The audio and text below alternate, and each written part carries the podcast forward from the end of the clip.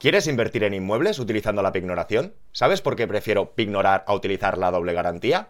No te pierdas este vídeo. ¡Vamos allá!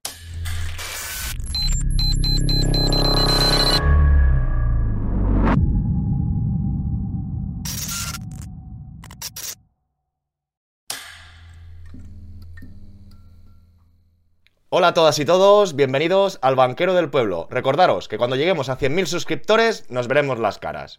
Y hoy volvemos a la carga con la pignoración. Veremos el caso concreto y práctico de un miembro del canal.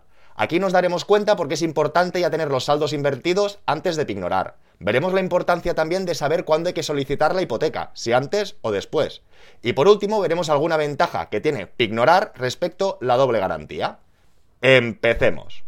Comentaros que en contra de otras situaciones vamos a ver que el caso de hoy es un poco holgado. Es un poco holgado, quiero decir que tiene ingresos, que tiene ahorros e incluso que tiene patrimonio. Va a ser un programa un poco distinto y nos dará tiempo a hacer otro tipo de reflexión. Veamos el caso. Alberto nos comenta, compré un piso para alquilar el año pasado y lo pagué de golpe y ahora quiero comprar otro piso para alquilar y quiero financiarlo al 100%. Precio del piso pongamos de 50 a 70 mil euros. Tengo en la cuenta 50.000 euros, en acciones 23.000 euros, más el otro piso pagado que me costó 50.000. Bueno, y criptos que no creo que sirva para nada. Cobro 2.314 pagas, recordar ponderarlas en 12 meses, y el piso que tengo en alquiler me da unos 1.200 al mes y no tengo ningún gasto fijo que no sea gasolina, luz y vivir. Es decir, que tiene el otro inmueble alquilado, si le costó 50.000 y lo tiene alquilado por 1.200, entiendo que es por habitaciones. Y nos sigue comentando, mi idea es financiarlo al 100% y con esos 50.000 meterlos en un fondo indexado que me dé buena rentabilidad y genere interés compuesto. Entonces no sé cómo hacerlo de la mejor forma posible, si primero meterlo a un fondo de MyInvestor y pignorar y luego pedir una hipoteca o cómo hacerlo. Como os había comentado, en este caso goza de ingresos, goza de liquidez y goza de patrimonio. Vamos a ver ese punto de partida y qué se puede y no se puede hacer. Sigamos.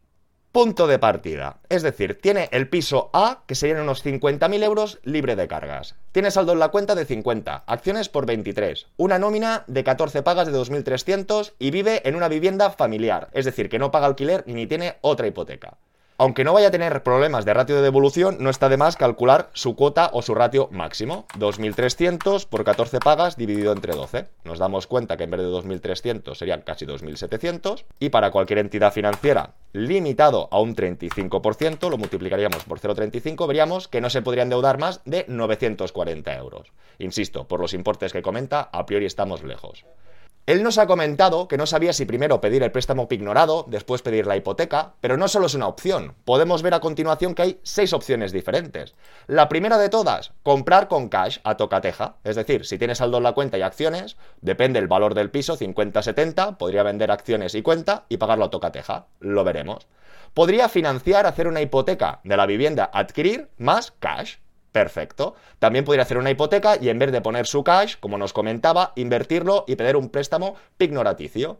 Cuarta opción, si nos comenta que tiene un piso A libre de cargas, también podría hipotecar ese piso y utilizar cash, hipotecar ese piso y pignorar. Y por último, aplicar la doble garantía. Hipotecaría el piso que quiere comprar y la diferencia o la entrada la hipotecaría del otro piso que tiene libre de cargas. Y partiendo de este último caso de la doble garantía es cuando vamos a ver la ventaja o desventaja versus pignorar. Cualquiera de estas opciones, pensar que es una hipoteca con un complemento. Ya sea un complemento que tú pones el dinero con cash porque lo tienes, o porque vas a buscar otra financiación que no va a ser el mismo banco que te va a buscar la hipoteca. Eso siempre va a ser más complicado, pero también se podría intentar. Pero a priori va a ser la hipoteca te la hace un banco y este préstamo pignorado te lo hace otra entidad tenemos que saber que la doble garantía va a ser un préstamo hipotecario, una hipoteca con dos cargas. Pero una vez esté formalizado, de ese préstamo van a colgar la garantía de las dos viviendas. Y no siempre va a ser fácil de cara al banco imaginar que compramos un piso de 100.000 euros. 70.000 euros el inmueble A, 30.000 euros el inmueble X. Todo el mundo seguramente en su mente dirá, hombre, cuando yo acabe de pagar de 100.000 a 70.000 euros, automáticamente ya tendré una de las cargas, uno de los pisos sin carga. No, no, no. Tenemos que saber, y si no ya dedicaré otra sesión para esto, que con la doble garantía coges los dos inmuebles como cargas. Cada inmueble tendrá una limitación de responsabilidad hipotecaria. Si hemos dicho que uno cubría 70 y el otro 30, perfecto. Pero eso no significa que automáticamente, insisto, si hemos pedido una hipoteca de 100, cuando ya hemos pagado 30.000 euros, que recordar que por culpa del canon francés esa amortización va a tardar más de lo esperado, no es un cálculo lineal, cuando digas, no, ya debo 65, que nadie dé por hecho que la hipoteca o la finca cargada o la finca grabada con la hipoteca de 30.000 euros automáticamente se va a borrar. No, no, no. Es muy probable que el banco, si tú quieras sacar esa garantía, te haga una innovación de todo el préstamo. Por lo tanto, cuando hablemos de doble garantía, está muy bien, hay una liquidez que nosotros no tenemos que poner en dinero, es decir, hipotecando aprovechamos dicha liquidez, pero tenemos que ser consciente, ese inmueble libre de cargas, que vamos a hacer esta carga hipotecaria, que pasa o que no pasa. Es decir, no demos por hecho que al cabo de dos, tres años, cuando pague la hipoteca, ya podré disponer de él, porque nos tendremos que volver a pelear con el banco. En cambio, con la pignoración será otro préstamo alternativo, externo, que tú tendrás control sobre él. Tú tendrás la hipoteca por un lado y el otro préstamo por el otro. Cuando tú has recuperado 30.000 euros, ya decidirás tú si quieres matar el préstamo pignorado o quieres amortizar hipoteca. Pero en cualquier caso, podrías matar la pignoración y volver a tener el dinero disponible. Pero insisto y me repito, en caso de doble garantía, una hipoteca de 100 con dos cargas, aunque tú ya hayas pagado la parte proporcional de esas cargas, no significa que automáticamente te liberen la garantía de dicho inmueble o piso sino tendrás que pelearte con el banco. Y en muchos casos, como estás cambiando la operación, como ese préstamo hipotecario tenía un número de contrato y tenía dos fincas, dos garantías, si tú quieres modificarlo, mm, seguramente te harán hacer una innovación. Por lo tanto, si hace un año o dos firmaste un uno y medio fijo y ahora quieres hacer eso o renovar y quitar la garantía, te renovarán a condiciones actuales. Por lo tanto, igual te quedarías con un 3. Así que ojo, ojito. Por lo tanto, dentro de estas seis opciones realmente tendríamos tres comprar con cash, comprar con doble garantía o cualquier tipo de compra estándar que complementamos con cash o pignorando.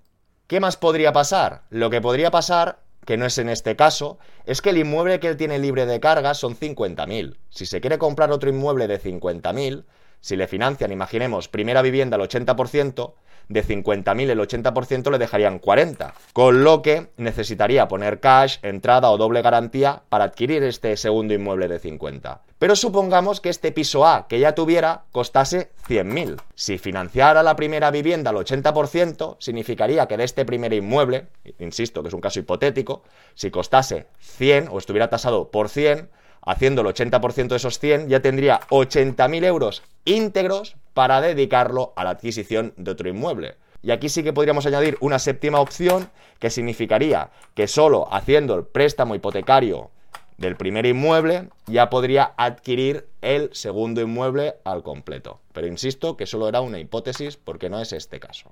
Dicho esto, encontraríamos diferentes escenarios para el préstamo hipotecario. Supongamos, ahora cojo el valor más caro, que va a comprar un piso de 70.000. La entrada, como él quiere hacer un préstamo pignoraticio y tiene ratio de devolución suficiente, él puede escoger qué es la entrada para él. Lo que no financian de hipoteca más impuestos, o los impuestos los quiere él pagar con cash y solo financiar la parte que no financia la hipoteca. ¿Me seguís? Es decir, aquí veríamos por un lado el importe con los impuestos, si tuviera una hipoteca al 80% tendría que poner 22.500, pero por contra, si hace una hipoteca al 80% pero los impuestos los pone de su bolsillo, solo tendría que poner 14.000. Es decir, aquí los impuestos costarían 8.500 euros. Sería el 10% del importe de compra más unos 1.500 euros del registro, notario, etc. Dicho esto, viendo los diferentes porcentajes de hipoteca y viendo con impuestos o sin impuestos, nos daremos cuenta que si queremos hacer un préstamo pignoraticio, en este sentido vamos a utilizar la oferta de MyInvestor, que si recordáis pueden hacer fondos pignorados al 50% a un 3,5, y en la descripción os dejaré un link por si queréis abrir una cuenta con ellos.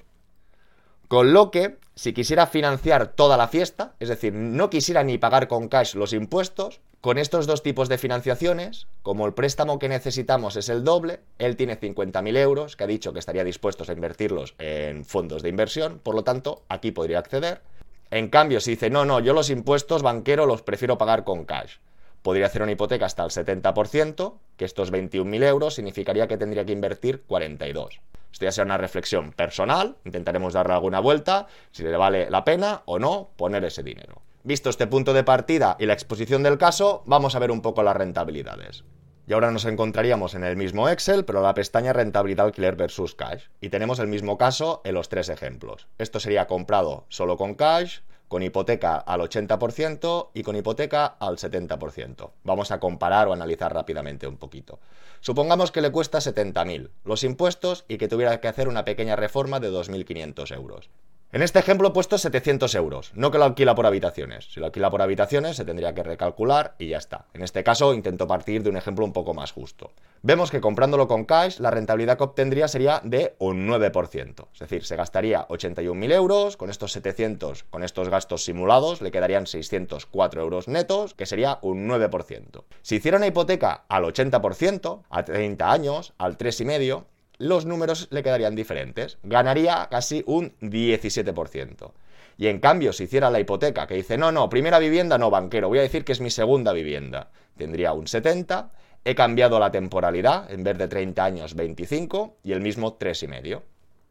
Con lo que le quedaría un cash flow muy similar, pero como ha tenido que poner más entrada, porque no la ha financiado tanto por hipoteca, recordar que aquí la entrada eran 25 y aquí son 32, veríamos que la rentabilidad sería un 14. En estos ambos casos vemos que está multiplicando, que está incrementando la rentabilidad versus el cash. Por lo tanto, cualquiera de estos casos sería más eficiente. ¿Y que nos damos cuenta? Que aquí he hecho una pequeña anotación, lo que os he dicho antes. ¿Y si él quiere pagar los impuestos? Para al menos pagar algo. Es decir, 8.500 euros los pagaría él en cash y esto sería la entrada que faltaría por financiar. Como hemos dicho que quería pignorar, justo aquí debajo he añadido una pignoración, perdón, he añadido la cuota de un préstamo de 25.000 euros, lo que sumaría, es decir, serían 300 euros, lo podríamos comprobar por aquí. Como podéis ver, un capital de 25.000 euros al 3,5 a devolver en 8 años, por ejemplo, la oferta de MyInvestor. Y aquí nos damos cuenta que restando a estos 352 que nos quedan de cash flow esta cuota del préstamo, nos quedaría un cash flow anual total de 643 euros. Está claro, ¿no? Que si nos comemos 300 euros de préstamo, son 50 por 12 meses, unos 600. Y lo que sí que es verdad, que estos 8.500 que pagaría de impuestos con este cash flow final, le darían una rentabilidad de casi un 8%. La preoperación era muy buena, un 17 casi. Al incorporar este préstamo pignorado, que nos deja casi sin cash flow, vemos que poniendo estos 8.500 euros, este cash flow que nos queda es un 8. Es decir, este préstamo pignorado nos hace bajar un poco la rentabilidad global de la operación.